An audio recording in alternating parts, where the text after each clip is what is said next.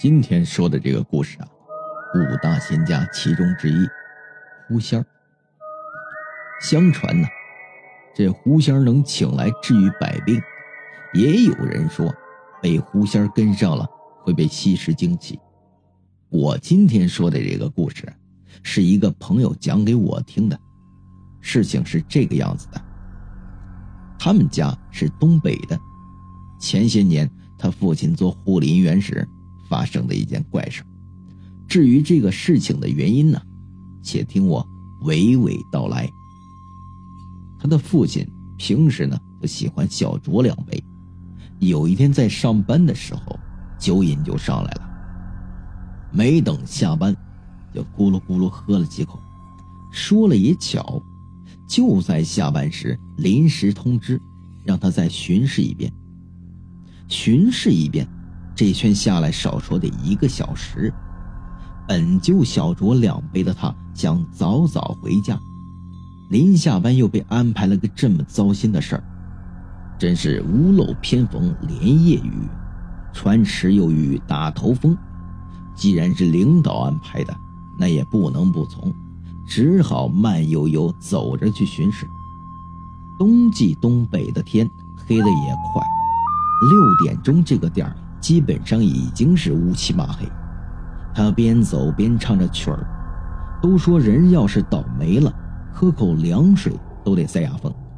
一个不小心，被地上的石头块跌了一下。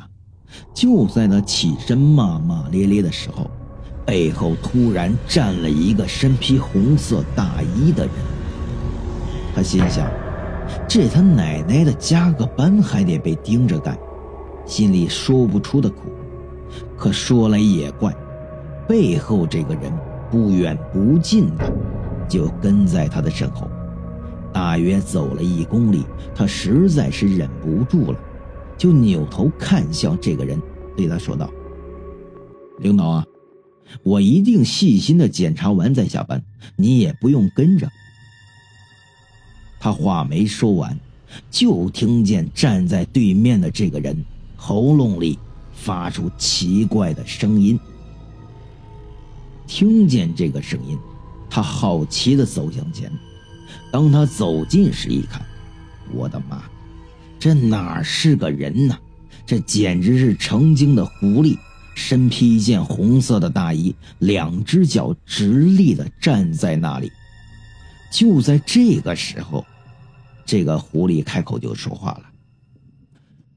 他还没听清楚这狐狸说的是什么，上前就哐哐一顿暴揍。估计这狐狸心里啊也是非常的惊讶。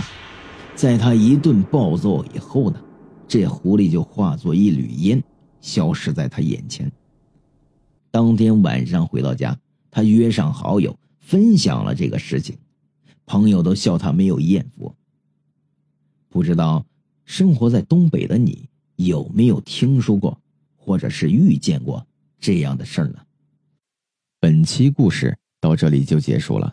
如果你们有什么雷同的，或者是亲身经历的，可以在下方留言。